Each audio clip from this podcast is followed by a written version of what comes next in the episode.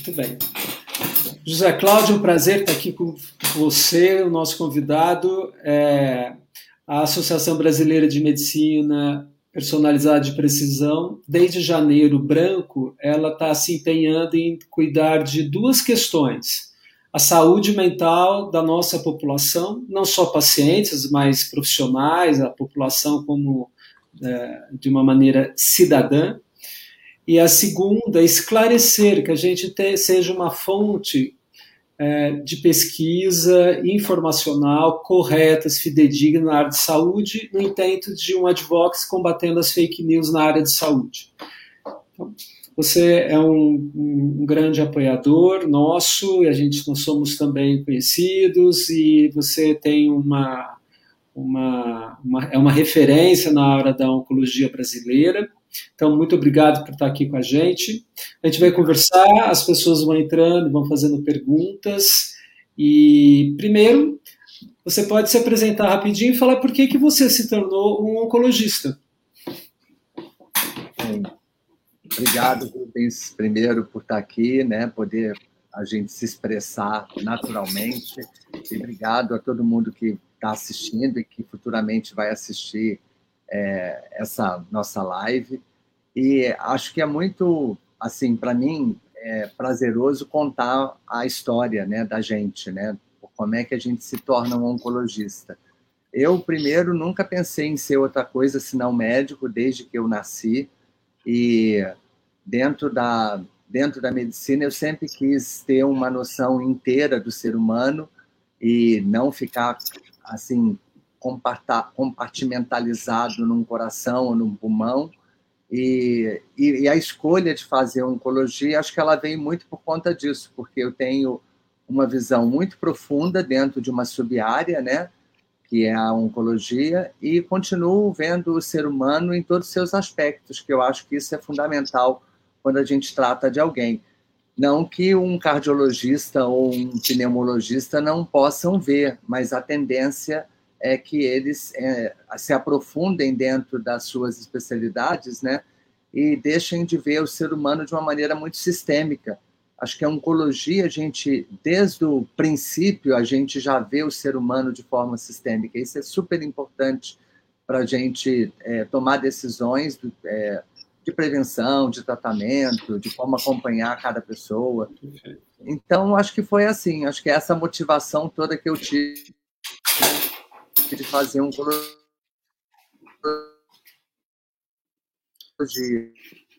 quando eu fazia eu acho que é uma foi uma, uma consequência da oncologia que foi justamente tentar entender a individualidade, por que, que algumas pessoas respondem tão bem e outras respondem tão mal a um tratamento? Por que, que algumas têm tanta toxicidade e outras não? Por que, que algumas pessoas têm fatores de risco é, muito fortes, como fumar muito e nunca, tão, nunca tiveram câncer, e outras que são fumantes passivas têm. Então, essas questões da individualidade é que me levaram para a oncogenética, e dentro da oncogenética eu descobri a questão do câncer hereditário e depois a questão da farmacogenética. Então foram que a trajetória que a gente faz na vida ela é uma consequência de todos os caminhos que a gente escolhe passar e esse foi o meu caminho. E estou de volta no AC Camargo, que, é uma, que foi a instituição que eu fiz essa transição da oncologia para a genética e hoje eu tenho o prazer de chefiar o serviço de oncogenética mais antigo da América Latina, que é o serviço do AC Camargo Cancer Center. Fizemos 20 anos ano passado.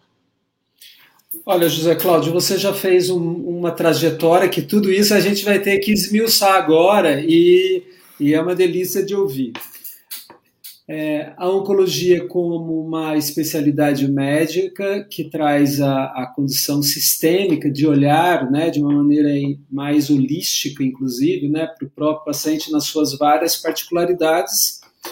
E aí vou trazer a definição de como a gente tem, é, tem, a, a, tem pesquisado resiliência. Resiliência é essa condição de que você trouxe agora. Por que, que alguns pacientes se dão bem frente a uma situação de estresse e outras não. Né? Então, fumei muito e eu não posso nem dizer que cigarro então é ruim, porque ele fala para todo mundo que não teve câncer. E aquele que é passivo ficou na susceptibilidade mínima e desenvolveu o câncer de pulmão nesse caso. Então, resiliência é essa condição de como a gente se recupera ou de um dano ou se protege contra um. O que é resiliência para um oncologista ou no tratamento oncológico? Como você avalia, de, como seria a definição? Então, Rubens, eu acho que a, a, quando a gente aplica para oncologia, a gente tem que lembrar que a oncologia começa antes do câncer, né? E termina, muitas vezes, ou com a, a cura ou com a morte do indivíduo, né? Então, todo esse processo de entender que o câncer tem uma possibilidade de ser prevenido, né?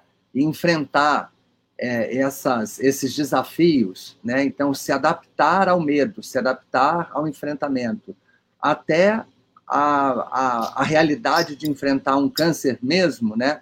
O câncer aconteceu e e agora eu tenho que lidar com isso, é, acho que traz esse conceito de resiliência para a oncologia, é, mostrando que o indivíduo precisa se adaptar para sobreviver.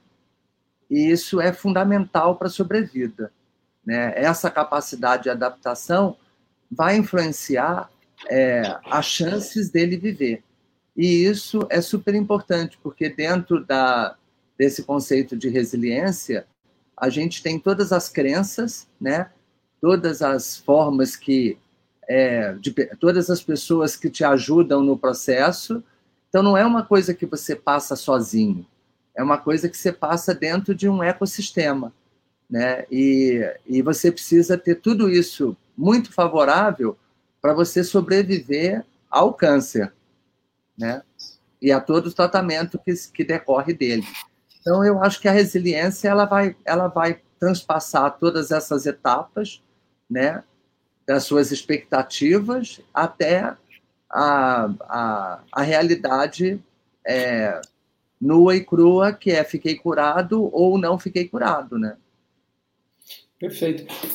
José Cláudio, quando você fala da, da, da condição adaptativa e um ecossistema, a gente tem, nós temos a condição dos profissionais da saúde, o paciente, mas também tem os seus familiares, que na doença câncer há muito mais preocupação, engajamento que em, em outras condições. Acho que a pediatria convive com isso, um pouco a psiquiatria. É, essa capacidade adaptativa e da resiliência ao tratamento do paciente oncológico como você, como oncologista, faz essa associação de incluir os, os familiares no setting uh, médico?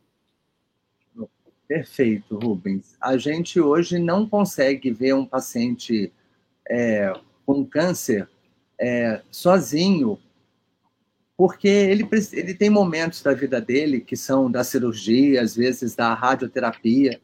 É muito difícil uma pessoa hoje se tratar é, isoladamente. Então, não, não digo que só na pediatria, não, acho que em todas as fases a gente vê a família dando suporte ou, de alguma forma, os amigos. Né? Então, é, é lógico que nessa hora que a pessoa tenha dificuldade, é que ela vai definir quem são os amigos dela e quem vão ficar, quem vai ficar com ela naquele momento, né? Porque a gente tem os amigos da alegria só e tem os amigos que nos acompanham nessas fases, né? Então, numa hora dessas, se separa o joio do trigo, né? As amizades que ficam são as amizades verdadeiras. Então, é um momento de grandes revelações, né, para essa pessoa. E saber que você tem alguém que pode contar, né, seja um amigo, um companheiro ou alguém da família, isso ajuda o paciente. Mas, como você disse, o, esse acompanhante também tem que ser, é, tem que também ter uma atenção. Né? A gente também sabe que esse acompanhante ele pode estar tá, é, vivendo experiências novas ou até revivendo experiências próprias, né? Então, é, a, a, gente precisa entender o que está acontecendo. Na, na situação do câncer hereditário, é muito comum que as pessoas da família né, tenham já experiência de câncer dentro da própria família. Né? Então, quando aparece mais um, né? né? Que eles ficam pensando quem vai ser o próximo, né? Até quem está cuidando está pensando nisso, né? Será que eu sou o próximo? Né? Será que eu vou ter esse suporte? Então, eu acho que são muitos, são muitas atenções que envolvem esse ecossistema, como a gente falou, né?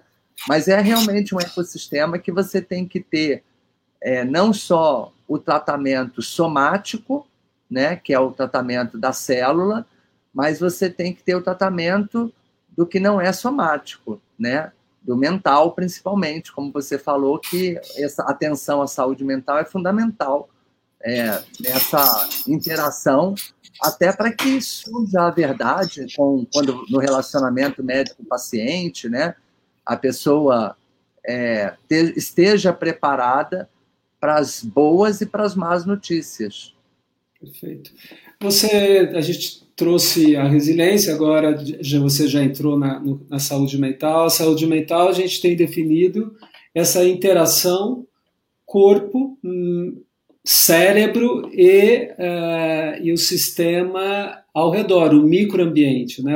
Isso é as nossas Eu interocepções. mais uma coisa, Rubens, como que isso interfere no seu sistema endócrino e no seu sistema imunológico? A gente né? entra... Essa interação ela vai se refletir internamente é, na, sua, na sua imunidade, em última, em última forma. Né? Então, a gente pode trazer que na resiliência, estimular resiliência, estimular estilo de vida, qualidade de vida, imunidade, é, boas funções orgânicas de glândula, e a gente vai falar um pouco disso. Mas você trouxe uma questão que é sua. Você falou: olha, Rubens, para o caso daquele caso que tem câncer hereditário, quando alguém aparece na família, tem uma sombra, né? Fala assim, será que eu sou o próximo, né? Seria importante, acho que você definir para todos nós ah, o que, que é o câncer hereditário e talvez já entrar um pouco no teste genético, por que ele é importante e o que impacto traz na resiliência, inclusive, não só daquela pessoa, mas da população, né? Quando ele é conhecido. É, hoje a gente não tem é, feito é, rastreamento da população geral é, para saber se tem fatores genéticos para câncer. Mas já tem muita gente que está propondo fazer isso quando você tem um caso de câncer. Então, a pessoa que tem câncer, ela já de alguma forma já selecionou a população que poderia ter alguma suscetibilidade. E quando você parte dessa população, você encontra que pelo menos entre 5 a 10% dessas pessoas, né, elas têm é, câncer de causa genética conhecida. Existe um grupo que a gente ainda não conhece a causa genética, mas que, pela história da família, a gente também chama de hereditário, é, porque a gente vê claramente um padrão de repetição na família, mas muitas vezes o teste genético ainda não foi acessado, então a gente classifica como uma família suspeita. Então, basicamente, um em cada dez casos de câncer ele é hereditário. Né? A gente vê um traço genético que passa de geração em geração. A maioria dos traços que a gente conhece hoje são dominantes, então eles tendem a se, a se, a, a se manifestar em várias gerações. Né? Você vê o avô, a avó com câncer, a geração da mãe ou do pai com os tios, né? a sua geração, né? às vezes já de filhos. Então, a gente vê essa transmissão que a gente chama de vertical. É, e é lógico que a gente é, se deparar com uma possibilidade de que você tem um risco genético para câncer dentro da sua família, isso causa um estresse. Né? Esse estresse, né, ele vai fazer dois caminhos, né? É o caminho da, da, da, do enfrentamento ou da fuga, né? Eu vou, vou enfrentar ou vou fugir.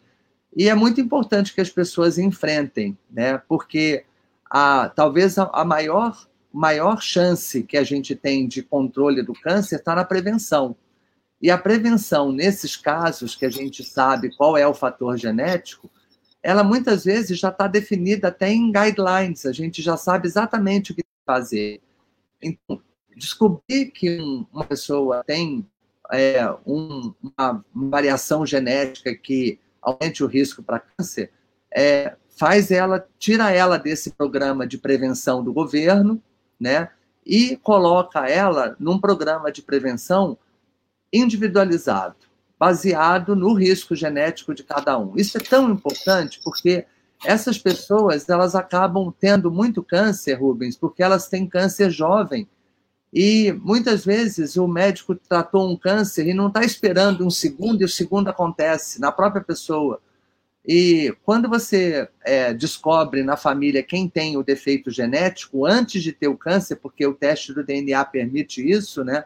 Que você faça é, um, um, rastreio da família, né? Eu brinco que é o recall da família eu descubro onde está o defeito de fábrica e depois eu faço recall da família da bateria do carro, né? Então, vamos ver a bateria de todo mundo. E isso é, é lógico que as pessoas têm que ter esse preparo, né? Então, enfrentar o risco é muito melhor do que enfrentar o câncer. E acho que essa que é a bandeira que a gente tem que ter quando a gente aborda famílias que têm esse alto risco, para mostrar para elas que vale a pena enfrentar o risco para não passar pelo problema e não repetir a história é, da família. É, perfeito.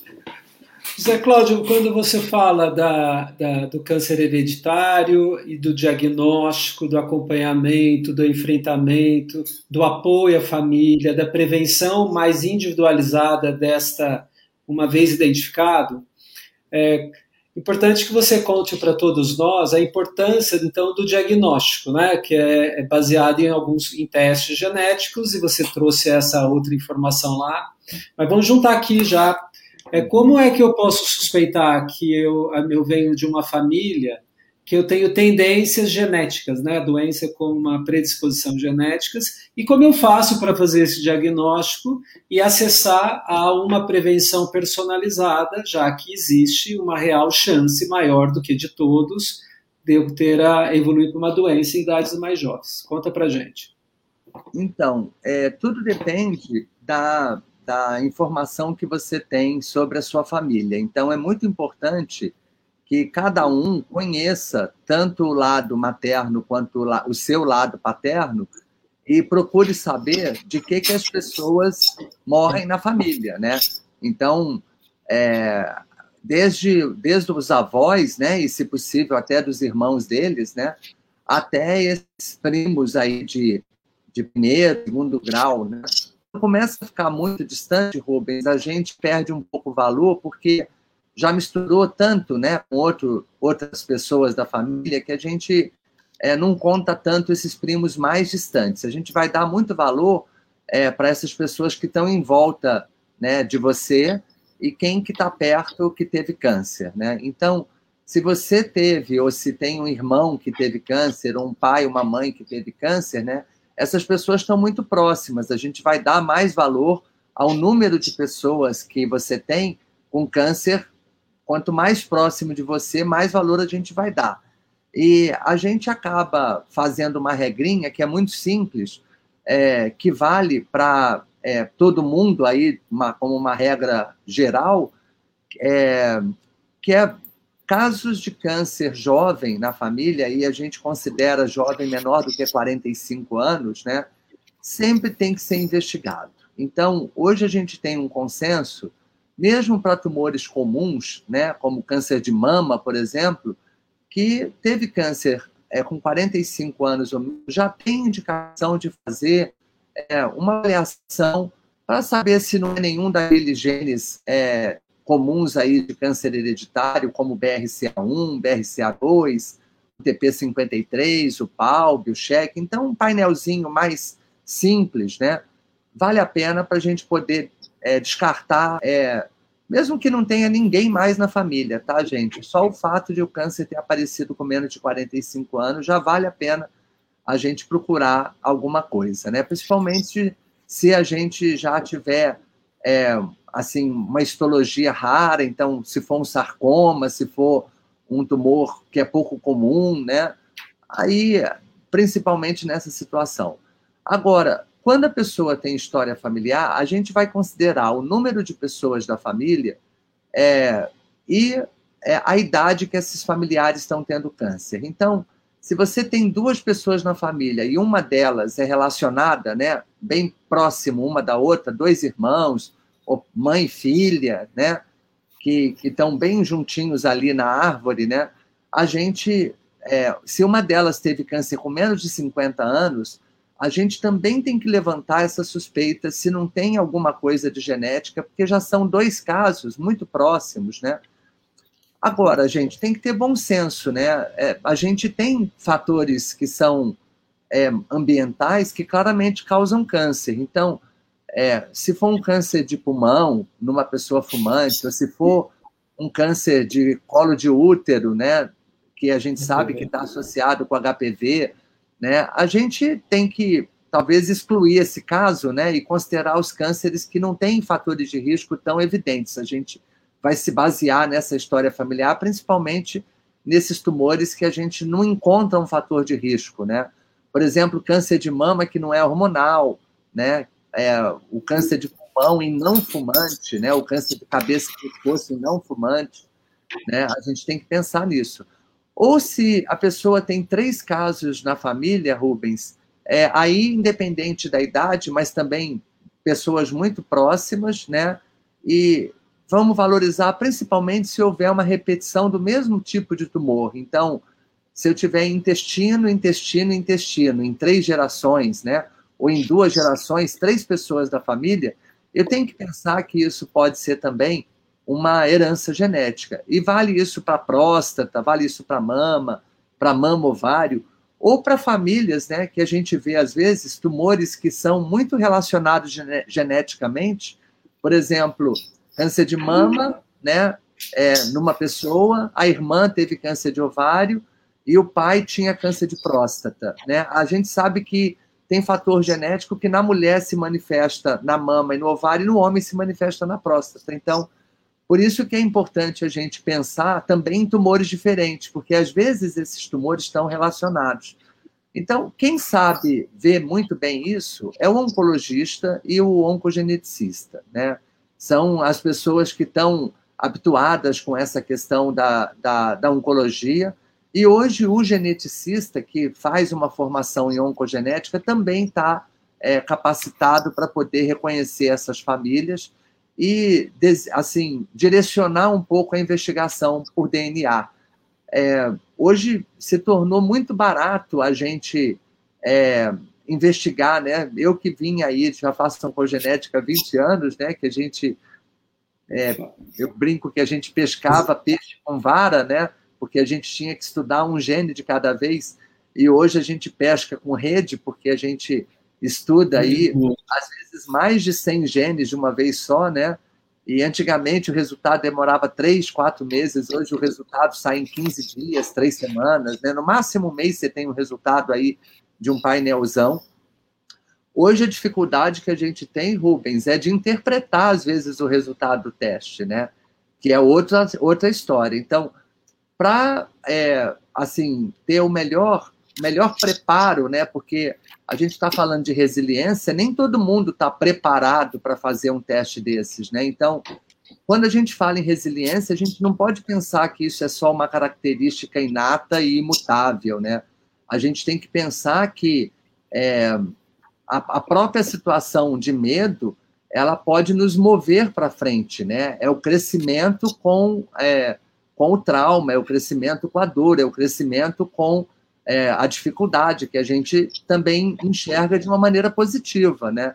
Então, esse enfrentamento que cada um tem para querer saber se na sua família tem alguma coisa de hereditariedade, é muito importante ser dado é, com o apoio de um oncogeneticista que vai, é, primeiro, é, avaliar, a, o, através da árvore genealógica, né, que é a construção do heredograma, é, o padrão da família, se é um padrão que a gente poderia suspeitar de uma hereditariedade, e orientar e preparar essa pessoa para um eventual resultado positivo, né? Porque você tem que saber o que, que você vai fazer se eventualmente descobrir que é hereditário, né? Então, é muito melhor você pensar nisso antes de fazer o teste do que depois que você já está dentro do problema, né? Então, é, dentro desse processo de aconselhamento genético, a gente prepara as pessoas para um eventual resultado positivo, né? E é, prepara também até para o resultado negativo, viu, Rubens? Porque, é, eventualmente, o negativo também tem impacto, não é só o resultado positivo. Ô Zé, ô, ô Zé Cláudio, é, olha, é, tem algumas perguntas interessantes e eu acho que a função não é, é trazer, esse, é trazer esclarecimento, mas eu entendo que a gente pode aproveitar e ilustrar para mostrar como que a gente pode é, orientar e ficar na, na investigação. Né? Eu acho que você trouxe para a gente, assim, Rubens, melhor prevenir que remediar, sempre. Né? E, mas tem o pessoal que fala de que quem procura acha, e a despeito de ter todas aquelas questões na família, não quer nem saber. E acho que entrou um pouco na questão da saúde mental. Antes, eu vou expor aqui, vou mostrar a, é, a Diná pergunta: se o avô paterno teve câncer de estômago, o pai teve câncer do cérebro, o filho deveria procurar a prevenção a partir de que idade?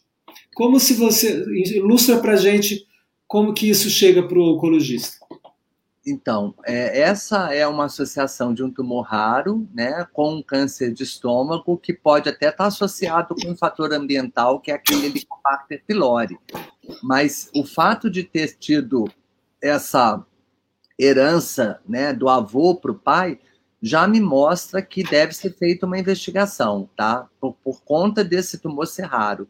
E aí, o ideal, de é se, não sei se estão vivos essas duas pessoas, mas o ideal é você começar a investigação por quem teve o câncer, para você já esclarecer se o câncer é de causa genética ou não. Então, a gente faria um painel genético e num painel negativo, né, se a gente perceber que é, as possibilidades é, diagnósticas foram atendidas com aquele painel, a gente pode dizer, olha, é, não tem um fator genético relevante dentro da família, pode até ter fatores genéticos de peso pequeno que a gente não consegue ainda definir, mas os fatores pesados e médios a gente já vê muito bem. É, agora, se não tem uma pessoa viva na família que com câncer, né, numa associação como essa, a gente hoje está autorizado a fazer o teste genético em quem não teve para saber se essa pessoa tem algum risco genético. Aí, o, o, que eu aconselho é que seja realmente feito um painel amplo para a gente não deixar passar nenhuma possibilidade de genes mais raros, né? Porque muitas vezes você faz só um ou dois testes genéticos e o resultado vem negativo, mas às vezes a alteração está num gene que você não procurou. Então, numa situação onde você não tem uma pessoa com câncer da família, é bastante recomendável que, que seja feito um painel amplo, né, em torno de 90 genes ou mais, para a gente já poder excluir esses é, genes de peso médio e que são raros, né, de uma vez só. E aí a gente poderia tranquilizar. Ainda assim, Dina, eu ainda faço acompanhamento, tá? Mas não acompanhamento de alto risco. Eu às vezes trato como acompanhamento de risco moderado mesmo com resultado negativo. Agora, é diferente quando você testa alguém que já teve o câncer. Aí ele é mais conclusivo. José Cláudio, eu posso. Ela está respondendo que não, os dois já morreram, tanto o avô não, e, e. Então, vale, vale ela testar, então, né? E aí, é, a, a partir dos, do, da maioridade, tá? Como a gente não tem caso de câncer infantil na família, vale a regra de que o teste genético deve ser oferecido depois dos 18 anos, para que a pessoa possa entender o seu próprio risco, né? Então, se você tem filhos, né, e está preocupado com ele, faça o teste você, não seus filhos, né? Perfeito. Ô, José Cláudio, trazendo para o lado da prevenção e da, do teste, a gente sabe que hoje o teste aqui na cidade de São Paulo, em algumas cidades capitais, são simples.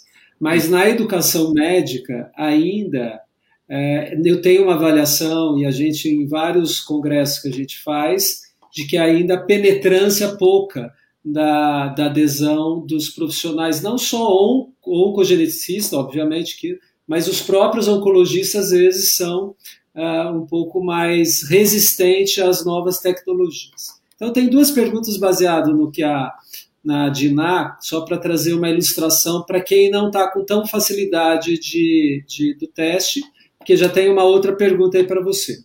A primeira é: se eu tenho essa linha direta do o meu pai e o meu avô na mesma linha tiveram câncer, isso é uma. É, se eu não tiver condição, eu posso ter um pensamento mais ou menos assim? Bom, eu vou antecipar alguns exames que eu faria numa idade mais tardia dos protocolos de saúde e antecipar para prevenção de risco, por exemplo, endoscopia antes, eu posso fazer uma colonoscopia anterior, eu posso fazer a, a, alguns exames de sangue que são protocolos para 40, 50 anos antecipar. Isso pode ser uma boa saída da prevenção personalizada para esses pacientes? É, então, é, é uma boa pergunta, porque a gente, quando não tinha teste genético, a gente tinha que fazer a prevenção com base no que a família já tinha tido de câncer, né? Então, a regra na época era essa mesma, né? A gente olhar para os cânceres que aconteceram na família e começar a fazer prevenção 10 anos antes. É, a partir do momento que a gente começou a ter acesso ao teste genético, essa prevenção começou a ser mais individualizada, porque se numa família dessas eu descubro que, há, que existe uma variação é, genética num gene para síndrome de Lynch, por exemplo, uhum. eu além de fazer a prevenção para estômago e para cérebro, eu também tenho que fazer para intestino, né? Então, é muito importante que a gente olhe para a história da família, faça o teste genético, porque muitas vezes um resultado de teste de DNA ele abre um leque que você não consegue ver só pelos tumores que a família já teve, por mais que você tenha informação. Então, numa situação dessas, essa pessoa já faria colonoscopia a partir dos 25 anos de idade, entendeu? Com endoscopia, a gente já sabe direcionar um pouco mais.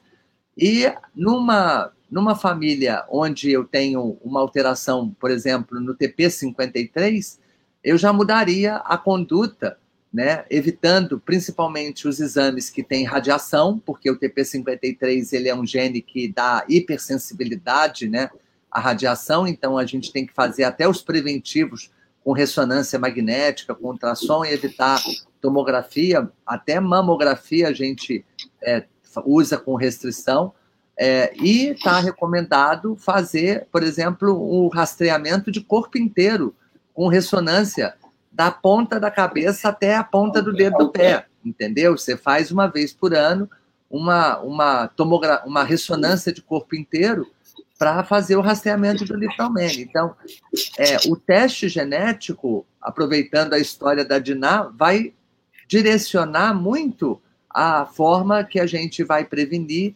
né, é, é, tumores na família. E eu vi, Rubens, que apareceu aí uma isso, pergunta isso. que eu achei bem interessante. Pode, né? pôr, aqui, pode pôr. Quando você... É essa, não é? Da Sônia? Não, eu vi, eu vi um Opa. comentário de genética não é destino. Eu achei que. Ah, não, ah, o meu, eu ia, porque eu tá gostaria que você trouxesse, e a gente pode incluir a Sônia quando ela traz, quando se tem um câncer na mãe antes dos 50 que é tireoide, e em duas filhas, uma aos 18 e outra com 50, porque ela está trazendo um câncer de tireoide na idade precoce, e, é, e, o irmão deve procurar despeito. Então, tem duas questões: da questão da sexualidade, da prematuridade do câncer e da genética. Mas eu acho que seria muito legal que você pudesse desenvolver dentro da saúde mental. É assim: Genética é destino, o fato da pessoa ter a mutação, ela vai ter a doença? Acho que é isso que vale a pena você, e aí entra aí no, no que você, por favor. Então, vou aproveitar a pergunta da Sônia e emendar com essa sua pergunta. Então, respondendo a Sônia, sim, Sônia, a gente tem que investigar porque as alterações genéticas elas não estão ligadas ao X nem ao Y. Na maioria das vezes, quase a gente não tem exemplos disso. Então, tanto a mulher quanto o homem podem ter riscos diferentes, né? Então, cabe aí também não fazer é, uma investigação genética para saber se ele tem algum risco e aí definir se tem risco para próstata, se tem risco para intestino, para pâncreas, para algum outro tipo de tumor. Né? Então, esses programas de rastreio eles são muito voltados para o teste genético que dá positivo no painel. E, de novo, quem deve fazer o primeiro exame nessa família é alguém que já teve câncer, de preferência essa filha que teve aos 18 anos, que foi muito jovem, né? Então, quando a, a gente a chance de definir com ela é, a herança genética, talvez seja mais fácil. E a partir dela faz o recall da família e começa todo mundo a, a fazer prevenção baseado nesse risco. E essa prevenção, né? Ela é simplesmente para fazer diagnóstico precoce ou será que eu posso de alguma forma manter esses interruptores genéticos desligados, né? E aí é a pergunta né, que o Rubens fez, cuja resposta é sim, você pode. Yes, you can. e o poder, esse poder de cada um é muito importante, porque as pessoas precisam saber que elas têm essa capacidade, né? Que a prevenção delas não está simplesmente na mão do médico ou é, nos exames que ela vai ter acesso e que ela vai conseguir fazer né, dentro do, do, do, plano de saúde ou dentro da, é, da, do estabelecimento público do SUS que ela é, é acompanhada, mas principalmente pelo que ela pode fazer por ela mesma. Né? Então, esse tema da resiliência, ele cabe muito aqui, né? principalmente não só da capacidade da gente se adaptar a essa informação do alto risco, né? e ter uma atitude positiva, e não simplesmente guardar é, o resultado do teste genético na gaveta e, e, simplesmente não querer ver o problema, né? Fingir que não vê, assim, que nem criança fala que está se escondendo, né? Então, precisa do enfrentamento, precisa de apoio, né? precisa de profissionais né? que lidem com todos os aspectos da prevenção de câncer. Então, aí que entra a equipe multiprofissional. Né? Essa equipe multiprofissional que vai cuidar da sua saúde mental, que vai ajudar na questão da motivação para fazer atividade física, na motivação para comer direito, na motivação para pensar positivo, né? na motivação para enxergar meio copo cheio em vez de meio copo vazio. Né? Então, esse preparo né, faz com que a gente é, modifique a nossa imunidade, e isso a gente sabe que diminui risco de câncer. É, essas ações, elas são, são essas que eu falei que a gente mantém o interruptor genético desligado. A gente consegue, então, mexer com o que o, um assunto que o Rubens adora, que é a epigenética. Né? A gente pode modificar Rubens, eu gosto de falar que são os nozinhos do DNA, entendeu? Que é mais fácil do, do povo entender. A gente começa a desatar nós, gente. Esses nozinhos que estão todos enganchados, formando novelos, que não deixam os nossos genes funcionarem, né?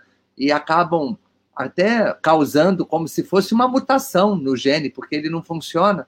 Então, esses nós, a gente desata esses nós com é, modificações epigenéticas e essas modificações não são da noite para o dia, né? Eu falo, Rubens, que é como o rio Tietê, que se você parasse de poluir, ele ia demorar 10 anos para ficar despoluído. Então, não é da noite para o dia comendo direito ou tendo bons hábitos que também a gente reduz o risco. É, na verdade, é um processo, né? e por isso que ele tem que ser gradual, ele não, você não vira um monge budista da noite por dia, né? mas você tem que fazer um passo, né? E, e, e a cada momento fazer um novo passo. Então, esse processo de alcançar né, um bem-estar é, é, de saúde né, física e mental é muito importante para a gente poder fazer a nossa parte. E só para as pessoas terem ideia desse poder, né? a gente sabe que é, é, dieta e exercício físico, comprovadamente, na grande maioria dos cânceres, principalmente os tumores mais comuns, reduz o risco em 50%. Cada um deles, tanto a dieta quanto o exercício físico separadamente, são capazes de reduzir em 30%. E quando você soma os dois, você tem um efeito aditivo e essa diminuição chega até a ser maior do que 50%, por exemplo, para câncer de mama. Então, é muito importante a gente hoje é, ter, é, trazer para a prevenção a consciência é, do dia a dia para você fazer as escolhas certas, porque a gente pode estar tá cometendo erros é, no dia a dia achando que essa, esses, esses deslizes não têm consequência no futuro, e tem, né? Então, são refrigerantes todo dia, é suco industrializado, um monte de coisa que tem antibiótico, que tem é, conservantes, corantes, né? É, produtos que são defumados, né? embutidos, é, e por aí vai, né? Então, é veneninho todo dia, né, Rubens? Pois é, Cláudio, é, quando você trouxe que a oncologia começa antes do câncer na prevenção, tudo isso que você trouxe agora envolve o antes de prevenção e também durante o tratamento. Focando mais no tratamento do paciente oncológico, quero trazer a narrativa minha como eu fui é, filho de um, um pai de doença oncológica, mesmo sendo médico, quando eu vi o resultado de um linfoma, foi um dia muito triste para mim. Eu fiquei muito desesperado, por mais que eu tivesse recursos. Né? E isso me trouxe muita atenção é, para o paciente, os familiares de câncer. Então, as, como que você é, traz a, a notícia do, do, do, do, diagnóstico de câncer? Como você traz a diagnóstico do, do teste genético de que existe uma penetrância alta, alguma coisa que ele precisa ser muito cuidado. E quem é que quem é que escuta? Você tem faz um preparo? Você acha que as coisas podem ser mais tranquilas, como numa consulta médica? Qual a orientação que você dá, não só, só para pacientes, mas para jovens médicos ou nós profissionais como um todo? Então, Rubens, é, a forma que a gente faz a comunicação, ela, na medida do possível, ela tem que mostrar é, as vantagens do conhecimento. Então, é, o tempo todo a gente precisa é, é demonstrar para o paciente, né, ou para a família, de que é, o enfrentamento é importante porque o conhecimento move montanhas e move também esse risco é, do, do e as fantasias que eles constroem, né? Então a gente precisa acabar com essas fantasias. É, eu sempre, quando dou um resultado, eu falo que eu tenho uma notícia boa para dar, porque para mim, no meu entendimento, quando o teste é negativo, é o resultado é de que não tem um risco, né? A gente pode afastar, principalmente se for uma família que eu já achei a mutação e eu estou dando um resultado negativo da mutação da família. Então, aí é uma notícia é, fantástica, porque nem aquela pessoa tem o risco genético, nem os descendentes dela, né, filhos, netos, não vão ter, né? Então, a, acaba trazendo muito alívio, muita tranquilidade. Mas quando o teste é positivo, também é uma notícia boa, porque, de certa forma, a pessoa está é, avaliando agora um risco, né? ela está ela tá trazendo para a consciência um risco que ela pode prevenir, que ela pode mudar esse filme, né? É, tanto fazendo diagnóstico precoce quanto mudanças de estilo de vida, é, aumentando o, a suplementação de vitamina D, por exemplo, que a gente sabe do papel, é, modificando o seu microbioma intestinal, né? fazendo com que a, a, o seu é, ambiente corporal, somático, não seja um ambiente inflamatório, que ele não seja um solo fértil para o câncer, né?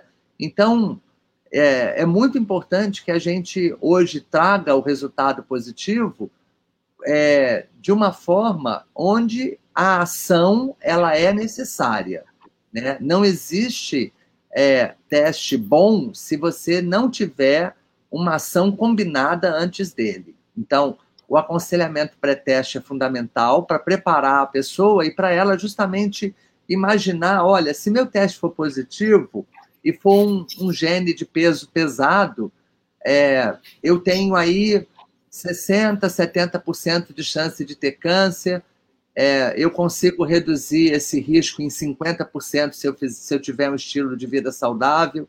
Eu consigo, se for para câncer de mama, às vezes reduzir mais ainda fazendo uma cirurgia preventiva, né?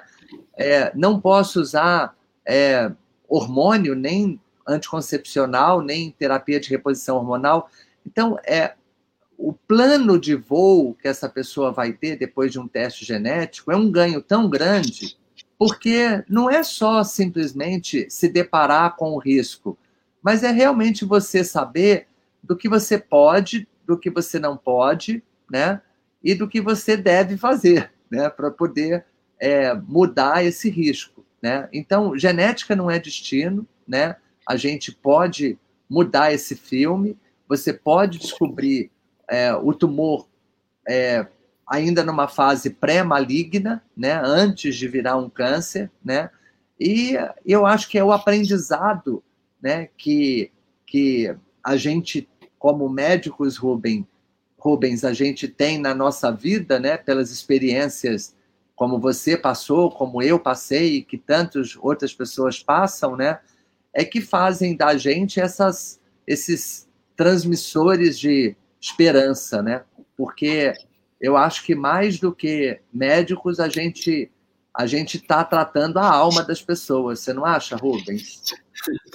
Olha, é, é, estamos no engajamento para trazer a, a, esperança e de que achei bonito isso que você trouxe, é verdade.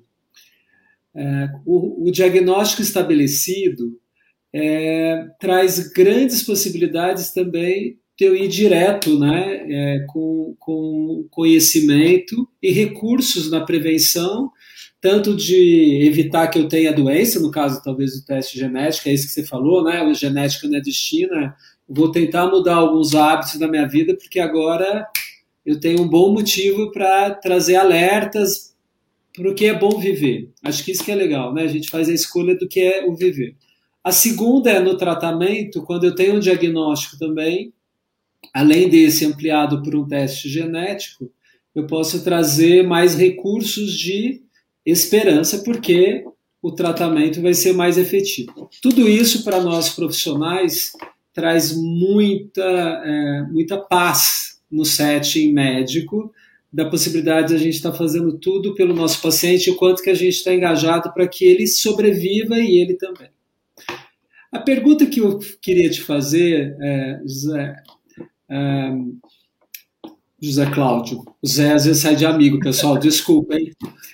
Dr. Casale, é o seguinte: alguns pacientes, em relação ao enfrentamento, às vezes paralisam na hesitação. Por exemplo, a gente, você traz essas boas informações, a gente pode fazer o diagnóstico, já traz planejado um tratamento, mesmo assim, ele entra no medo paralisante, não no medo que vai impulsionar talvez a resiliência e demora um pouco mais de tempo para tomar consciência e seus familiares às vezes procuram uh, outras referências e às vezes chegam nos milagreiros, na onde tem uma informação mais que eles gostariam de ouvir e que inspirariam para nós profissionais uh, algo muito temerário. Isso você, como que você lida com isso na, nessa contraforça que existe entre o avanço da tecnologia, o desejo de promover cura, fazendo diagnósticos precoces ou muito específicos, em detrimento do paciente, quando ele se paralisa ou a família, seus amigos acabam engajando para um outro lado da que não é ciência, do outro lado da saúde, eu vou colocar milagreiros e fake news ou uh, pessoas que prometem demais. Não sei se foi. É, Rubens, é, quando a pessoa frio, não, né? Quando, quando, a pessoa já teve, quando a pessoa já teve um câncer, né, ou tem um diagnóstico de um câncer, essa experiência é uma experiência muito traumática e muitas vezes transformadora, né? É a pessoa que vai é, reagir depois o sobrevivente, né, ele muda muito a perspectiva da forma de vida, mas principalmente das, das expectativas com a morte, né? E é sobre a morte que eu acho que a gente tem que falar quando alguém faz um teste genético, é, essa pessoa muitas vezes se antepara, né, com uma, se depara com uma, uma possibilidade da morte, mesmo sem ter o câncer. Então, é, uma, um, dos, um dos pontos que eu acho que afasta a pessoa de querer saber é, é primeiro desconhecer que existe algo para fazer, né? E achar que aquilo ali é um destino e que você não vai poder modificar. Mas muitas vezes é um medo é, de, um, de uma morte, né? De uma, de uma, de uma ou a realidade da finitude, né? Que é, a, a gente muitas vezes passa sem pensar a vida inteira até o dia que fica doente. Então, o, o resultado positivo de um teste, ele muitas vezes ele aparece quando ele não é, é preparado, né? Como um, um carimbo de um câncer, né? E por isso que esse preparo ele é muito importante. A gente tem que entender até o momento que a gente vai fazer o teste e se aquela pessoa vai é, fazer aquele, aquele, aquele teste genético, se ela vai conseguir lidar com aquela informação. Senão, a gente não pede. A gente não pode pedir um teste genético quando a gente percebe que a pessoa não está preparada ou vai utilizar aquela informação para justificar os seus fracassos. Tipo, eu não sou, não sou quem eu quis por causa desse teste aqui que, né, que agora me paralisou, né? Que é o que você estava, a palavra que você estava usando, né?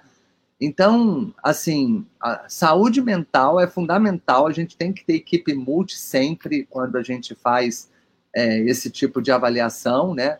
Para mostrar para a pessoa os caminhos, né? Para ela é, começar a pensar de uma forma diferente, né, com um copo mais cheio e não com um copo mais vazio. E, e, e, e isso é um treino, isso é um treinamento. Existem programas, né, é, em universidades, em, em, centros, né, que são é, centros de câncer, né, avançados, né, que, que promovem é, terapias complementares aos tratamentos que eles são, são aos tratamentos é, tradicionais, que são os tratamentos somáticos, né? Que é o tratamento que você está cuidando do corpo, que é a quimioterapia, a radioterapia, a hormonioterapia, a cirurgia. Então, esses tratamentos complementares, é, eles, eles não podem ser alternativos, né? Que é o que eu acho que quando você colocou do curandeiro aí, a gente não pode substituir o complemento, o, o, o, não pode fazer o complementar virar alternativo. Ele não é alternativo para o somático. Ele é complementar ao tratamento somático. Né? Hoje a gente tem evidências de que, da forma que os cânceres têm que ser tratados, né? E a gente tem muita evidência, principalmente dessas, desses, desses métodos complementares, de como o câncer pode ser prevenido com eles, né? Então, a gente sabe que fé previne câncer, a gente sabe que né, uh, existem terapias energéticas né, que, que ajudam no processo de autocura, né, de, de é, melhora, né, interrupção do processo de adoecimento, né, porque as pessoas acham que elas ficam doentes do dia para a noite, né? Ontem eu estava bem, hoje eu tô, hoje eu tô com câncer, hoje eu tenho infarto, né? mas esquecem que o processo da saúde completa até a doença, existe uma rampa que é o adoecimento, né? onde você vai é, é, causando lesões nos seus tecidos até o dia que aquilo ali é, causa uma crise, né? que é o infarto, que é, né, é ter um tumor, é ter né, um, uma demência. Então, a, hoje a prevenção de doenças crônicas, né, ela não só ela serve para prevenir câncer, mas ela vai prevenir também doenças cardiovasculares, vai prevenir doenças mentais, Alzheimer e, uma série de outros, é, outras doenças do envelhecimento que está tudo dentro de um pacote que a gente hoje vê que a inflamação tem um papel gigantesco nisso, né, Rubens? Então, hoje a gente fala em dietas anti-inflamatórias, hoje a gente fala em é, atividade física para diminuir a oxidação das suas células, a gente fala em mental health, né, em mindfulness, para poder diminuir os processos oxidativos das suas células. A gente fala em suplementação de prebióticos e probióticos. Então, uh, esse capítulo da prevenção, ela tem que é, passear pela história pessoal e familiar para ver se tem alguma coisa de hereditário, mas ela tem que avaliar né, os fatores de exposição que cada um tem durante a vida e como que a gente pode mudá-lo, já que a gente não muda o errinho lá do DNA, né, Rubens? Ainda não dá para trocar a letrinha do DNA que tem a mutação da família, mas a gente consegue mudar esse ambiente externo que a gente sabe que é o solo fértil para o câncer aparecer. Perfeito. Oh, José Cláudio, você trouxe um monte de informações é, é, já dentro da prática mais integrativa, a meditação, a dieta, a suplementação de vitamina específica e todas convergindo para a prevenção das doenças não transmissíveis, né? doenças crônicas, que são as que mais matam. Né? O, câncer é uma delas, mas tem cardiovascular, doenças pulmonares, infecto-contagiosas que são transmissíveis, mas a maior parte das doenças não transmissíveis hoje são causadas ou cada vez mais por hábitos que escolhemos e que a gente tem mais dificuldade de lidar. E a Aldete trouxe aqui para gente que bom, né, que se a pessoa está mais, é, com mais dificuldades, o fato de trabalhar na equipe multiprofissional ou a motivação da vida, de engajar quando ela tem medo de enfrentar, a gente vai trabalhar o coração. Gente, acho que a gente está falando um pouco mais de saúde mental e de escolhas, né?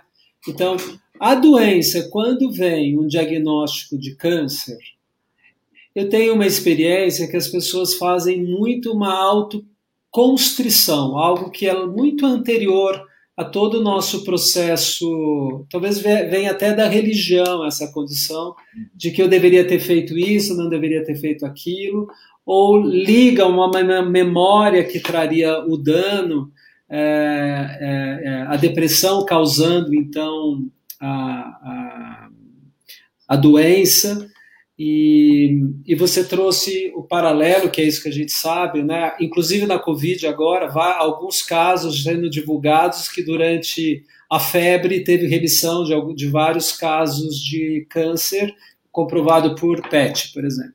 Então, esta condição do câncer no diagnóstico, olhando para a saúde mental daquela pessoa e o local que ela está inserida, Pode ser, então, uma fonte de inspiração para a vida? É isso que você está dizendo? É... Nossa, que pergunta difícil, Rubens. É... Eu, eu, eu, eu sou uma pessoa que sempre vejo a luz no fim do túnel. Né? E acho que esse é o, a melhor escolha.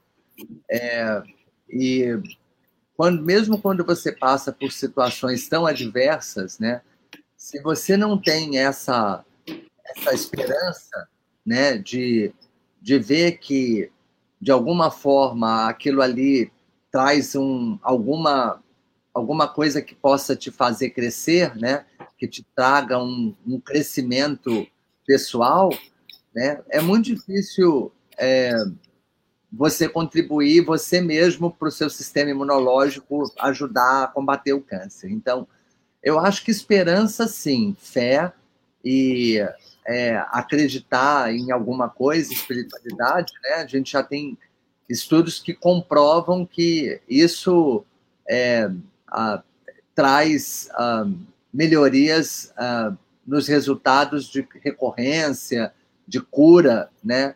É, é, de câncer. A gente não sabe muito, Rubens, é, qual é o papel é, de todas essas, essas medidas que reduzem risco quando a pessoa tem um risco genético muito alto. Isso ainda é um mistério. A gente meio que extrapola os dados né, que a gente conhece é, para os cânceres que são chamados esporádicos, né, que ah, é, medidas de adoção de medidas é, é, de redução de risco, né, como mudança de hábitos, elas, elas podem ser igualmente eficazes. Né? Agora, é, muitas vezes a gente precisa de intervenção. Né? E, é, por exemplo, para câncer de intestino, o uso de aspirina ele acaba sendo um, um fator né, que é, reduz absurdamente o, o, o, risco de pólipos intestinais, né?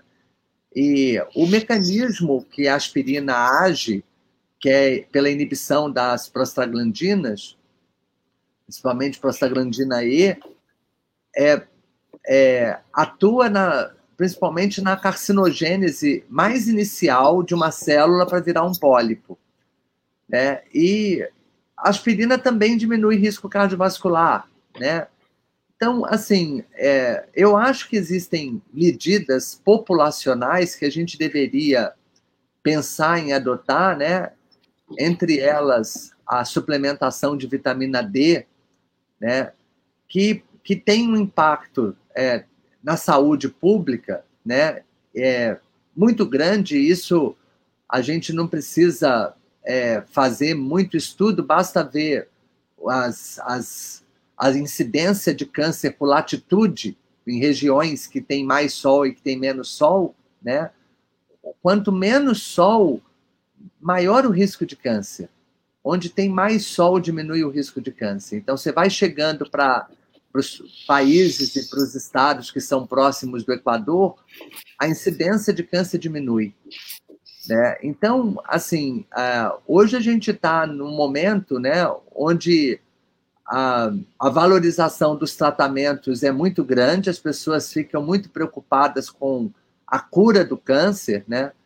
E uma pessoa que, como eu, que fica pensando em prevenção de câncer e que fica pensando em como é que a gente pode andar na contramão é, desse mercado de, né, é, da saúde, né, ou melhor, o mercado da doença, né, a gente se sente um pouco deslocado, sabe, Rubens? Porque falar, falar de epigenética, como você fala, né, de buscar identificar quais são as pessoas que têm risco aumentado, né, tentar de alguma forma interferir no risco da população e fazer programas especiais para é, pessoas que têm risco aumentado, é, risco de câncer hereditário, é, isso a gente fica meio é, fora do contexto atual que é de, da imunoterapia para o câncer, do, né, que é de apagar incêndio mesmo. Né? Então,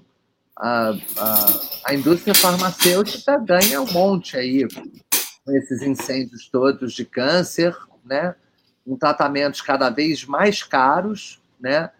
E talvez a gente, aquela ideia de fazer é, um rastreio genético universal em quem tem câncer, seja talvez uma boa ideia, sabe, Rubens? É, à medida que esses testes genéticos forem ficando mais acessíveis, talvez é, a gente procurar não só as pessoas que têm história familiar, como a gente vem falando aqui, né, mas aqueles que tem história familiar, que até porque hoje a gente tem famílias que estão ficando cada vez menores, né, Rubens? Então, quem tem, quem tinha ah, antigamente cinco, dez filhos, né, seguiu uma geração que tem no máximo um ou dois, né?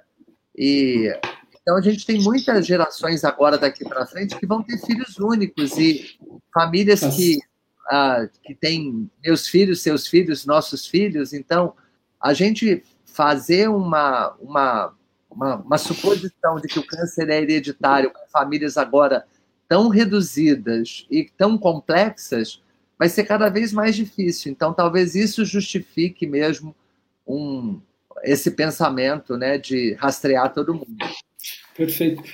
É, eu acho que você deu aula pra, de muitas coisas aqui, espero que as pessoas tenham entendido, de que é, o, o diagnóstico e o planejamento e o câncer como uma doença e engajá-lo e trazer luz né, para aquela pessoa é a fonte de qualquer pessoa que vai tratar. Pode ser médico, do ponto de vista ou da equipe do conhecimento técnico, mas os seus familiares também, né? Então, às vezes eu percebo que o familiar, às vezes ele é um pouco do contra, ou às vezes o paciente é resistente e ele entra num, em alguns rótulos. E nós, todos profissionais, também temos as nossas dificuldades. Eu estou falando como classe.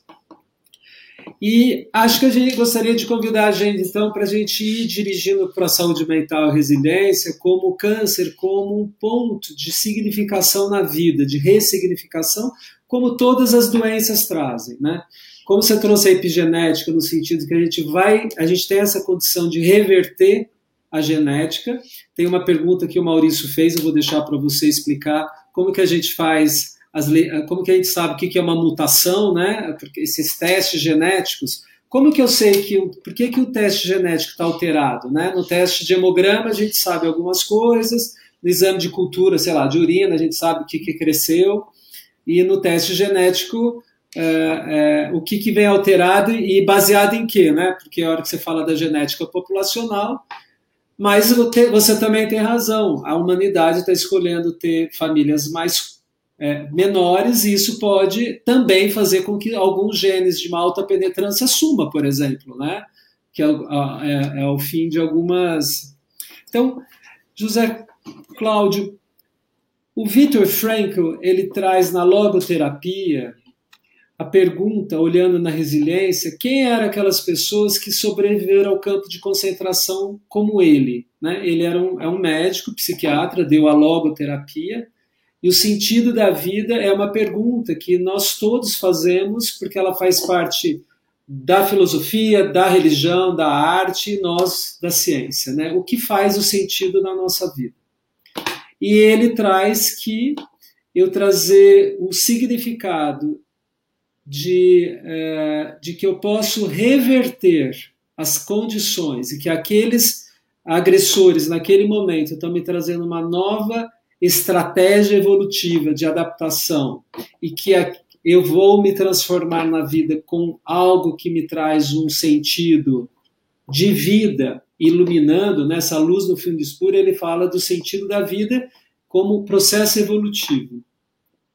A gente pode entender que, né, deste ponto de vista, o câncer pode trazer um bom sentido da vida quando a gente dá o apoio para que essa pessoa transforme a doença e o processo da cura é o grande processo?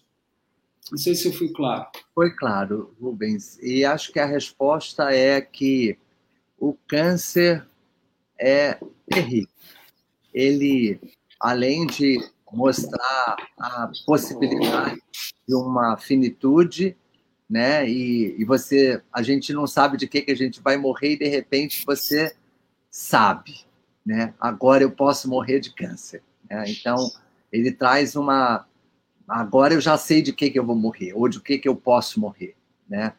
E mas ele ele causa uma desfragmentação, acho que da pessoa, né? Porque muitas pessoas elas que até se julgam é, muito é, fortes e resistentes, mesmo, mesmo essas com uma notícia é, de, um, de um câncer, elas ficam devastadas né? e destruídas. Né? E eu acho que é aí que a gente acaba tendo uma oportunidade que é a reconstrução desses fragmentos. Então, é, Talvez o câncer seja como o campo de concentração para um sobrevivente, né? A, a, essa sensação de sobrevivência mesmo, essa sensação de ter passado por uma guerra, né? Que não era num campo de concentração, mas era no seu próprio corpo, né? E de uma coisa que você não tem controle e que está dentro de você, né? Na fantasia de cada um, né? Ocupando o lugar das suas células e te destruindo, né? Então, assim, passar por essa, por esse, por esse momento de vida, ele traz essa desfragmentação e sobreviver a esse momento de vida traz um ressignificado, né? Porque é muito interessante, porque cada um reconstrói de um jeito diferente. E a gente vê quantos pacientes, Rubens, que são eles que têm câncer, que confortam a família, que, que, que falam, não, eu estou bem, você não precisa se preocupar, né? E a família devastada, né? E eles que são as pessoas que levantam a família. Então, assim, essa reconstrução, né? Ela torna eles tão fortes que eles são, são as pessoas que, inclusive, vão segurar a onda da família, muitas vezes como já seguravam antes, e mesmo com câncer, eles, eles trazem para a família o, o, o, a sensação de equilíbrio, né? Que, ó, tá tudo bem, estou passando por isso, podem ficar calmos, né? Então, é, eu, eu admiro muito pacientes que começam a pintar depois que tem câncer, que é, se dão um pouco mais de tempo, né, diminuem a sua carga de trabalho, né? Porque são pessoas que realmente pensaram durante esse tempo que o, o câncer subtraiu elas da vida rotineira delas, né? Porque o câncer faz uf, abstrai aquela pessoa de uma rotina que ela estava trabalhando, ou indo para a faculdade, ou fazendo qualquer coisa, e de repente, no meio de um projeto, né? Puf, tem o câncer agora, tem que fazer químio, tem que tratar, tem que fazer rádio, né? E você passa aí aquele período, meses, às vezes anos, fazendo esse tipo de tratamento, e quando você volta, é lógico que você pensa diferente, né? Será que aquilo tudo estava valendo a pena? Será que não é a hora de, de você se dedicar mais a, a, a você, curtir mais o seu dia a dia? Então, gente, eu acho que assim, talvez esse a grande mensagem que a gente tem para passar para as pessoas, sabe, Rubens, é que você não precisa passar pela experiência de um câncer, né, para saber que a vida tem que ser vivida é, de um jeito intenso e responsável. A gente não precisa passar por um câncer, né, ou pela experiência de perder alguém querido na família, para enfrentar a questão da herança genética e ver como que a gente pode modificar os nossos riscos, né? A gente não precisa ficar achando que a gente é super-homem ou mulher maravilha, né? Achando que a gente está imune ou que a gente está protegido por uma força maior e que a gente pode fazer qualquer coisa e, e que é, essa força vai nos proteger, né? porque cada um tem que ser responsável por si, cada um é dono do seu nariz, né? E eu costumo falar muito, Rubens, para os meus pacientes, eles ouvem muito de mim isso, né? Que você é, é, pode ser Zeca Pagodinho, né? Deixa a vida me levar, né? Ou você pode levar a vida, né? Então é uma escolha, né? Eu gosto bastante do Zeca Pagodinho, tá, gente? É, só que essa música ela retrata exatamente é, um personagem que acho que a gente usa de exemplo, né, para você não ser, né? Que a gente também não tem, que ter só exemplos bons, a gente tem que ter exemplos de quem a gente não quer ser, né? E, e eu acho que achar que a, a gente pode levar a vida de qualquer jeito, né, sem responsabilidade, né, e esquecer que são as escolhas, as pequenas escolhas do dia a dia e não as grandes decisões da sua vida que determinam o seu risco, né? Que eu acho que as pessoas precisam ter essa consciência para fazerem todo dia a escolha certa. Perfeito. Eu, você, me lembrei um caso, o, de paciente, porque você falou das polaridades, quanto, como nas polaridades as pessoas podem fazer escolhas não evolutivas, eu vou falar. né? Então, entre o, o deixa a vida, vida me levar é eu vou sem muito sentido na minha vida e vou tocando o barco e vou vivendo uh, de uma maneira uh, mais, mais leve, mais superficial, mas o resultado talvez não te chegue aonde você quer chegar, né? O Sêneca fala: se o homem não sabe a que porto vai chegar, nenhum vento é favorável. Esse é o lado da, este caso é uma paciente e muito querida, e está bem viva e recuperada. Ela tinha, tem, tem, tinha linfoma e ela acabou indo para o transplante. Mas ela era mãe de, é mãe de um filho único e, e na época ela teve é, linfoma com 42 anos de idade, muito jovem. Uhum. Enfim, linfoma se dá até com jovem, né? Mas no momento da vida de plena maternidade, assim, muito encontro e, e num centro oncológico com um oncologista perfeito. Mas ela tinha muito medo, porque existe um risco natural, e quem passou já por grandes químios, talvez você possa é, falar um pouco disso, né? A o processo do tratamento oncológico tem implicações na perda de vitalidade, às vezes a paciente tem vários efeitos colaterais, isso confunde um pouco também com o estado mental, que é esse que você nos trouxe. Para encurtar, quando ela veio, eu perguntei assim, assim, falei, como que eu posso ajudar? Né? Eu falei, o que está funcionando hoje na tua vida? X, Y, Z. O teu tratamento, você já está eleito que você vai para um transplante. Isso é uma boa notícia, baseado, por exemplo, no que você falou. A gente tem um diagnóstico, existe a luz no fundo do túnel, a esperança, e um, diagnóstico bem feito o que pode dar errado, então? Eu não tenho sucesso no transplante. Imaginemos que você não tem sucesso no transplante, então que você possa até morrer. O que, o que você precisaria para fazer para as coisas darem certo, funcionarem, né? A palavra funcionar. Ela era um testamento em relação às questões que ela queria deixar para o filho. Era exatamente isso. Uhum. E foi impressionante, porque ela saiu, organizou vou falar os prós e os contras da vida, mas ela trouxe a função e ela teve um, um transplante perfeito, ela está muito bem. E ela falou que o mais importante era, às vezes, incluir o que não está bom, né? Porque o que está bom, às vezes, está bem, mas o que não está bom, ninguém para muito para ir e deixa a vida levar. Quando você fala que fazer escolhas e não do jeito que você quer, o paciente, em relação ao oncologista, e seus familiares, eles podem ter uma discussão mais ampliada para se fazer um planejamento do seu tratamento ou não? O oncologista ele, pra, ele vende uma receita e ele tem que seguir o protocolo. Como que é a oncologia de precisão para pacientes mais complicados? É, a gente sempre tem que considerar as, os hábitos que a pessoa tem e as acho que as tradições que ela tem da família, né? Então, é, você imagina a gente chegar para uma família italiana e falar que ela não pode comer glúten, né?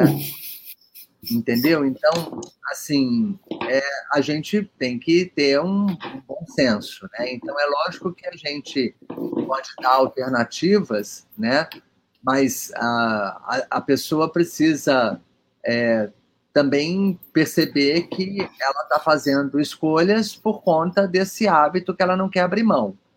É, então, eu, ela vai fazer mais exercício, ela vai ter que é, ter outras coisas que sejam mais saudáveis para que ela possa manter esse hábito dela de comer o glúten, que é a macarronada da mama, que ela não abre mão no final de semana, né?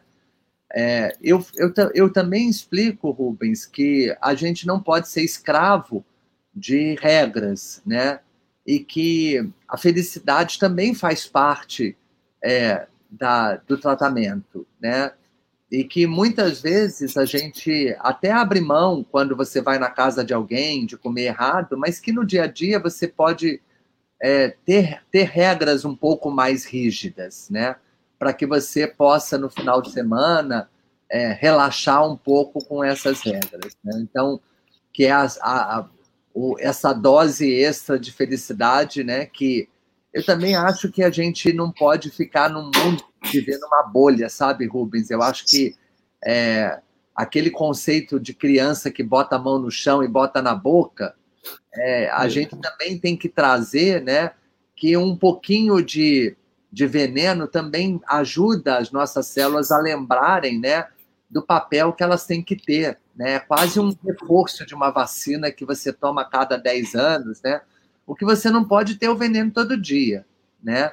Então, é, ter hábitos saudáveis reflete na saúde da família. E talvez essa é pergunta que você falou, né, de trazer para o coletivo, ela tem que, tem que virar uma realidade, né? Quando o nutricionista fala que ah, tem que tirar o leite, porque o leite é muito inflamatório para essa situação, que é um risco maior para câncer de intestino, né? Então, vamos ter que tirar a caseína. E aí o ideal é que a casa não tenha leite, né? Porque Perfeito. se tiver, a pessoa vai acabar tomando, né? Então, você tem que começar a corrigir, muitas vezes, é, no mercado, lá na, onde você tem a fonte, né? E, e toda a família, lógico, vai refletir nisso. Então, de novo, é a questão da oportunidade de você trazer um, uma nova forma de é, é, se alimentar, de você ver a vida, de você fazer exercício em família, né? Então, ah, eu tenho dificuldade de fazer exercício porque eu tenho que tomar conta dos meus filhos, do meu marido e de tudo. Então, estabelece que final de semana vai todo mundo andar de bicicleta junto, que vai estar todo mundo. Então, você faz o exercício coletivo, você está cuidando e está ao mesmo tempo fazendo exercício, né? Então, eu acho que ter um, um, uma pessoa como você foi para essa, essa sua paciente, que foi um, um, verdadeiro personal de saúde, né, Rubens? Porque mais do que também a, a, o aconselhamento que você deu para enfrentar a doença, né, você também resolveu as questões que incomodavam ela, né? Então, a gente tem que saber ouvir, né? E para poder a gente poder é, fazer a tal da é, oncologia de precisão. É muito importante que essa precisão tenha um ouvido atento.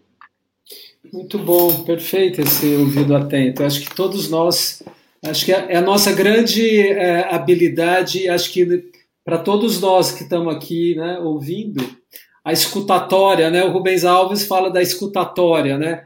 a gente tem que ficar aprendendo até o fim da vida, escutar e relacionar, né? A gente está sempre muito pronto para reagir. José Cláudio, tem uma pergunta que é, a gente não respondeu, acho que vale a pena, já te falei, do, eu vou pôr aqui. Mas pegando já no que você disse, no tratamento oncológico, há zona de conforto? O tratamento oncológico, ele ele muito, na maioria das vezes não vai ser escolha do paciente, ao contrário da prevenção que a gente mostra que escolhas e orienta que escolhas ele pode fazer. Ele acaba tendo várias alternativas, muitas vezes quando ele está na prevenção. E no tratamento, é, hoje habitual, ele é muito baseado em protocolos. Né? Então, qual é o protocolo do momento? O que que funciona para a maioria, né? é, é muitas vezes a primeira escolha que a gente tem hoje para oferecer. E acaba que muitas vezes o tratamento individualizado e personalizado é, ainda acontece muito na situação da doença avançada, né? Muitas vezes ao diagnóstico ela já é avançada, então você já tem aí um tratamento personalizado no primeiro momento, mas ainda a gente ainda não tem essa essa individualização tão evidente como a gente gostaria no tratamento inicial, onde a gente até substituiria tratamentos é, de quimioterapia por tratamentos com medicamentos-alvo ou imunoterapia, né? Então, é, para doença avançada, isso já está acontecendo, mas para as doenças, para câncer em fase inicial, ainda a cirurgia e muitas vezes um tratamento complementar com quimio e rádio ainda é a alternativa principal. Né? Nós estamos caminhando para esses estudos que estão é, é, trazendo a possibilidade de você tratar de uma forma mais individualizada. É, e, e acho que a gente vai ter ainda o papel, Rubens, do tratamento que serve para a maioria, mas o, o que é o ideal é você saber quando o tratamento da maioria não serve para aquela pessoa. Né? Então, a gente vai ter o tratamento que vai servir para 70% das pessoas, mas eu quero saber se eu estou nos 30%, onde esse tratamento não vai servir, e eu, se fizer parte desses 30, eu quero ser tratado de um jeito individualizado. Então, talvez esse seja o grande desafio do momento, né?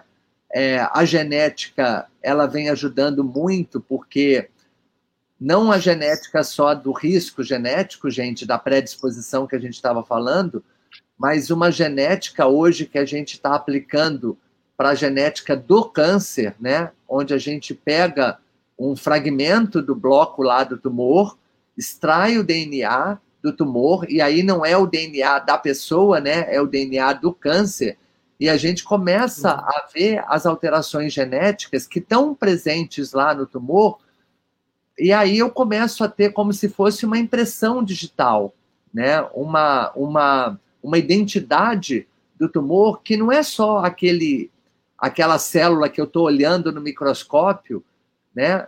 E que pode ser, né, ter uma cara é, de bonzinho, mas ser um lobo em pele de ovelha, né?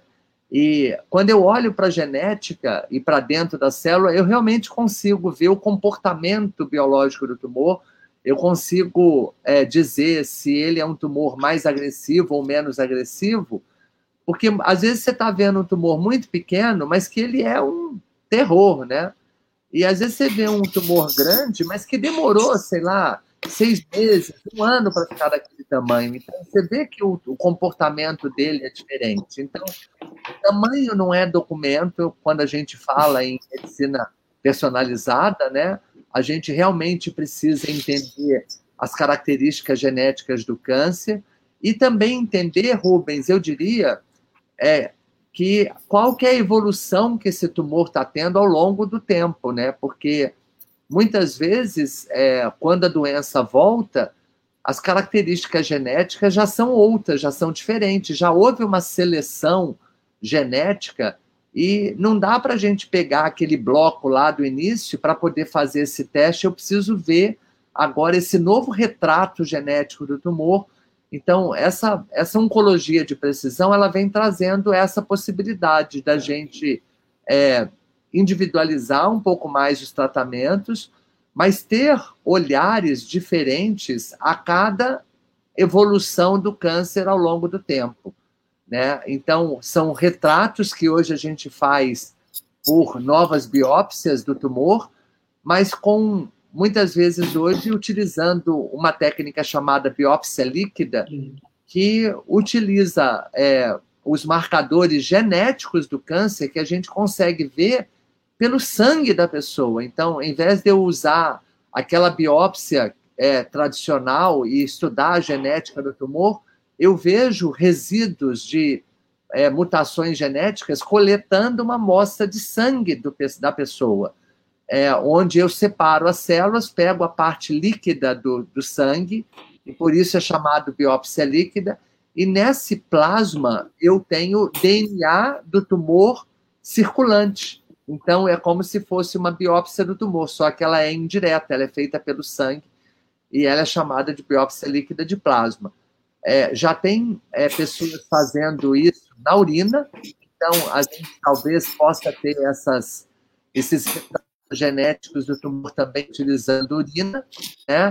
E pessoas que já estão utilizando a biópsia líquida compartimentalizada, que é a biópsia líquida, por exemplo, de uma CIT, de um derrame pleural ou de um líquor, né, que é o líquido da medula, para a gente poder estudar é, muitas vezes um tumor específico daquela região, né? Então a genética é ser mais direcionada para aquele órgão.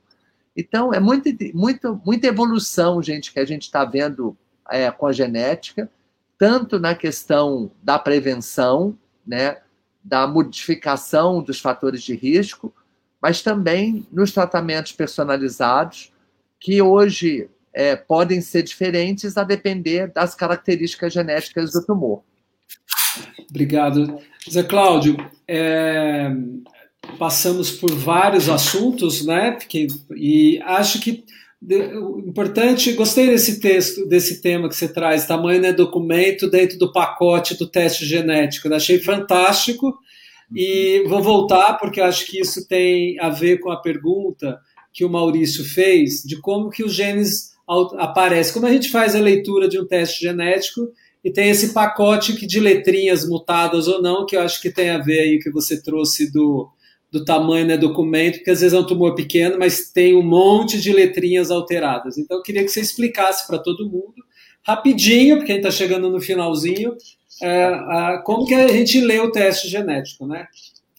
Então, eu acho que primeiro eu gostaria de dar um conceito de mutação, porque eu acho que para a gente falar de teste genético, que é um teste que vai procurar mutações genéticas, a gente precisa saber o que é mutação. Então, mutação é, um, é, é qualquer variação genética do DNA que acontece com a evolução de qualquer célula. Então, a gente tem mutações que aconteceram desde o homem primitivo até hoje, que fizeram uma a, a evolução da espécie humana, né, fazer com nos tornar nos tornarmos quem nós somos hoje. Então, desde o homem primitivo, houve uma série de alterações genéticas que foram surgindo, né, que o Darwin explicou isso muito bem na evolução das espécies, e que aconteceu na espécie humana ao longo de milhares e milhares de anos, né, é, para nos tornar o que nós somos hoje. Então, por exemplo, as variações genéticas que é, é, faziam com que a gente tivesse baixo metabolismo em vez de alto metabolismo, nos protegeram, por exemplo, das épocas de fome, das épocas de guerra e das épocas glaciais, né?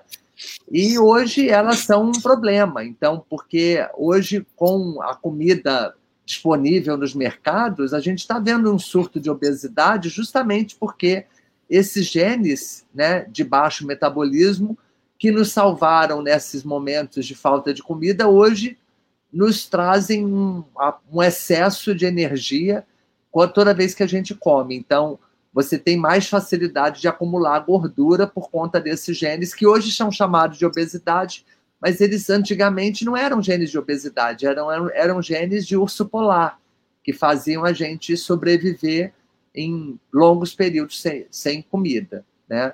Então, é, só para vocês verem que mutação pode ter um contexto é, bom, é, dependendo da situação onde você está, né? E do, do, meio ambiente onde você está. É, a gente recebe é, essas mutações dos nossos pais, é, porque essa, essa, essa memória genética ela ela está dentro dos óvulos e dos espermatozoides e elas vêm passando de geração em geração. Então, é, genes que nos ajudam a sobreviver a todos os tempos, né, de falta de dinheiro, de falta de, de, de comida, né, de acesso, é, fazem a gente ser selecionados, né?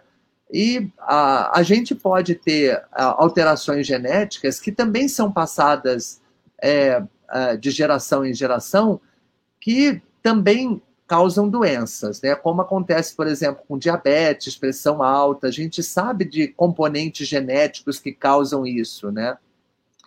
Então, quando a gente faz um teste de DNA, é, é, acho que foi o Maurício, Maurício. que fez essa pergunta, né? A gente está buscando essas alterações, essas variantes genéticas do DNA e a gente precisa, antes de tudo, distinguir se são variações genéticas da evolução da espécie humana e que muitas vezes elas dão até vantagens para a gente, né? Ou são variações neutras, né? Por exemplo, você trocar a marca da farinha de um bolo, ela não vai alterar a estrutura de um bolo, ou você botar um ovo a mais, o bolo vai ficar mais fofo, mas também não vai mudar o resultado final. é, então, dessas alterações que podem efetivamente fazer o bolo solar ou batumar, né? Que você tem uma receita que aquela alteração genética vai fazer aquela, aquela receita não funcionar. Então, quando a gente olha um resultado de DNA, a gente distingue essas variações genéticas em grupos de variações que a gente chama patogênicas, que são as que causam doença, das variações genéticas que a gente chama de benignas, que são variações genéticas que ou não causam nada na receita ou são simplesmente variações é, que, que não dão realmente afetam o resultado final. É, o problema é quando a gente não sabe se elas causam doença ou se elas causam ou se elas são benignas. E aí a gente coloca um nome que são variações de significado incerto, né, que Hoje a gente precisa é, estudar elas, às vezes, no ponto, do ponto de vista do tumor ou na família, para poder definir se aquilo ali tem alguma implicação de risco para as pessoas. Então, basicamente, a gente antigamente via uma receita de cada vez, e hoje, com os avanços das técnicas de sequenciamento, que a gente chama de sequenciamento de nova geração, é, a partir de 2017, a gente começou a ter esses aparelhos no Brasil. Isso fez com que a gente, ao invés de olhar uma receita e pescasse um peixe de cada vez, como eu falei, a gente começasse a pescar com rede, né, pelo, praticamente pelo mesmo custo que a gente pescava um peixe antes, e com uma quantidade de informações muito grandes que hoje a gente precisa realmente de ter um especialista para interpretar, porque você dizer que tem uma variação genética não quer dizer nada, pode ser uma variação benigna e realmente aquilo ali não ter nenhum significado de risco para você. E se for uma variante patogênica ou que a gente considere provavelmente patogênica, aquela variante ela vai ter uma implicação de risco que vai mudar é, o programa de prevenção da família e para todo mundo que, te, que for portador daquela variante. Né? E aí entram os aspectos de resiliência para enfrentamento que a gente vinha comentando. Então, não existe teste genético sem um contexto desse, de interpretação do teste. É importante que quem faça o teste genético seja uma pessoa com essa formação de oncogenética, né, que entenda o processo de, de risco do início ao fim, e que principalmente transmita para quem faz o teste genético essa possibilidade de mudar o seu próprio risco, né? É, e, tra e trazendo o teste como uma ferramenta de transformação. É uma, uma, uma, uma coisa que vai definir melhor o risco para você poder direcionar melhor o seu plano de voo. Perfeito. Olha só, é, eu a gente passou um pouquinho da hora, mas acho que tem duas questões importantes. Um para responder, mas a gente vai tentar ser sucinto, porque ainda eu gostaria que a gente nos despedíssemos com mensagens. A primeira, Zé Cláudio, é sobre, nesse movimento da pandemia, você que está nativa, está tratando, já está vacinado, graças a Deus. É, que mensagem você dá sobre aqueles pacientes que precisam fazer o tratamento e estão hesitantes ou um pouco temerosos? Né? Isso acho. E o segundo é a questão que a, a, a Odete trouxe, eu vou postar aqui, sobre o paciente que está, infelizmente, chegou na finalização dos recursos, que ele está nos cuidados paliativos, mas sem sem chances terapêuticas. E a família insiste para se fazer algo, é, e se você considera isso postergar o sofrimento. Então, são duas questões que eu gostaria que você trouxesse como mensagem agora, na, na autoridade que você é, em relação à Covid e tratamento oncológico, e no paciente terminal e o conflito da finitude e a, e a contrariedade da família acho que esse paciente possivelmente não deixou expresso o, os termos de orientações para a finitude da vida dele, que acho que talvez valha a pena você trazer também. Bem, Vou deixar para você. Só, isso, só esses dois temas já dão uma. É, mas você vai, você vai ter que ser curtinho. É, você vai ter muito sucinto, tá? Então, em relação ao Covid, o Covid ele trouxe para a gente uma nova forma. A gente teve que aprender a conviver com a pandemia em vários aspectos, né? E talvez o maior, a maior consequência negativa é, do Covid na oncologia foram os diagnósticos tardios que foram feitos justamente por conta das pessoas que adiaram os seus programas de prevenção e acabaram descobrindo tarde demais é, é, um câncer, né, que podia ter sido descoberto numa fase mais inicial ou até na fase pré-maligna. Então, o, nós, nós temos uma herança do Covid que já está demonstrada pelos, em, é, em publicações de, várias instituições mostrando que o diagnóstico é, foi mais tardio, inclusive no AC Camargo, e que é, não vale a pena a gente adiar tratamentos, porque hoje os fluxos dos hospitais são fluxos protegidos. Então, existe um cuidado, é, desde se fazer o teste para Covid cinco dias antes de uma cirurgia para garantir que todo mundo que está sendo operado não vai contaminar a equipe, que essa pessoa não, vai ter um pós-operatório tranquilo, né, sem experimentar uma, uma, a, o pós-operatório e ainda um Covid simultâneo. Então, é a rotina hoje é, em instituições como a nossa do AC Camargo fazer o teste de Covid é, em todo mundo que vai fazer uma cirurgia oncológica e também para os pacientes que fazem é, quimioterapia, justamente para a gente poder garantir esse fluxo protegido para todo mundo é, que está frequentando o hospital. É trocado a máscara, então são cuidados que hoje a gente está vendo que são é, que o efeito protetor é garantido, né? Então a gente sabe que da eficácia desses métodos, então não deixem de fazer o diagnóstico, não deixem de fazer a prevenção por conta do medo do Covid, né? Tenham medo sim, de perderem a chance e a oportunidade de estarem fazendo um diagnóstico de uma doença que é curável, né?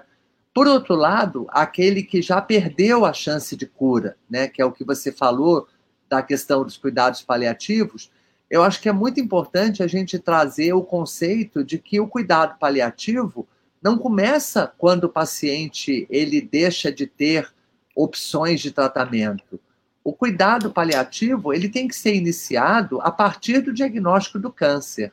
Então, no momento hoje onde a pessoa tem é, o diagnóstico de câncer, o cuidado paliativo, né, o cuidado que a gente faz para a pessoa paliativa já tem que ser estabelecido, que é o suporte psicológico para o paciente, para a família, lidar com os, os, a toxicidade do tratamento, a questão da dor oncológica, que muitas vezes já existe desde o diagnóstico, né, e que às vezes ela volta ou permanece depois na doença terminal. Então, a gente ter uma equipe que dê a, a possibilidade até de um home care né, é, é, para essa pessoa, para garantir que ela vai ter é, uma assistência domiciliar e que ela possa ficar o máximo de tempo com a própria família, né, que ela possa fazer um tratamento onde é, o cuidado seja praticamente ambulatorial, que ela evite internações.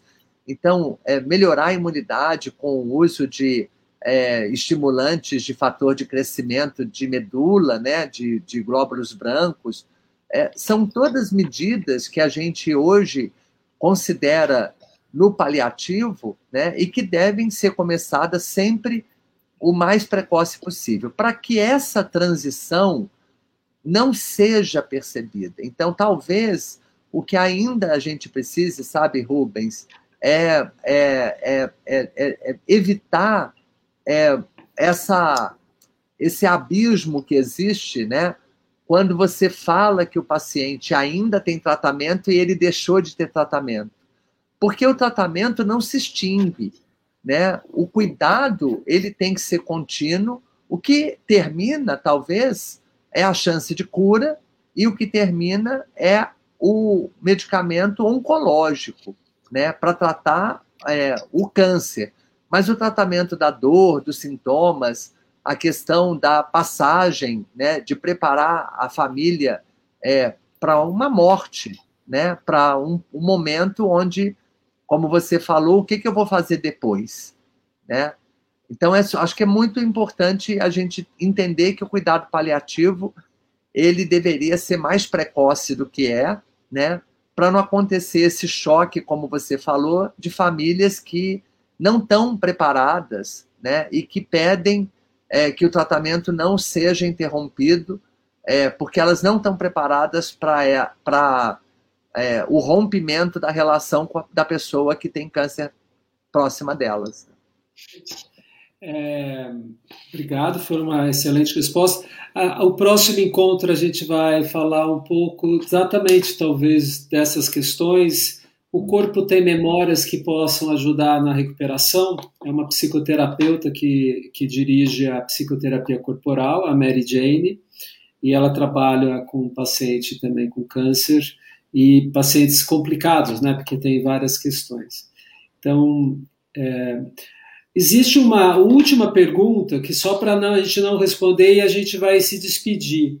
O, o Alcides ele fala que é, a glicose na célula cancerígena, né, a glicose alimenta a célula cancerígena, mas a hiperglicemia, né, um estado hiperglicêmico, é hostil, é pior a situação de câncer? Acho que essa é a pergunta que a gente precisa responder em relação a diabetes ou tudo aquilo que tem a ver com sobrecargas, né?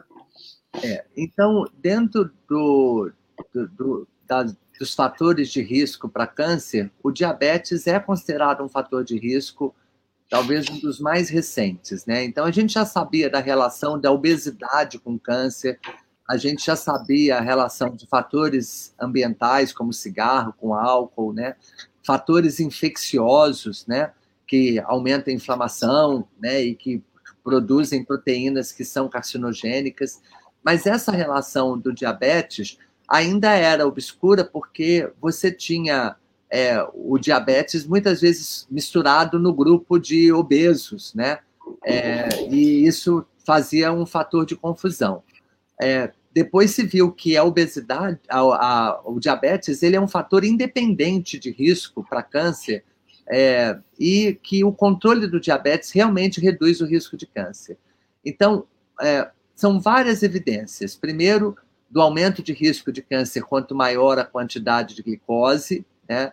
do, do, do contrário, né? do uso de hipoglicemiantes como é, metformina é, e, e, e a liraglutida e outros medicamentos que fazem a diminuir a sua, o seu índice glicêmico e talvez é, essas oscilações de glicose, né?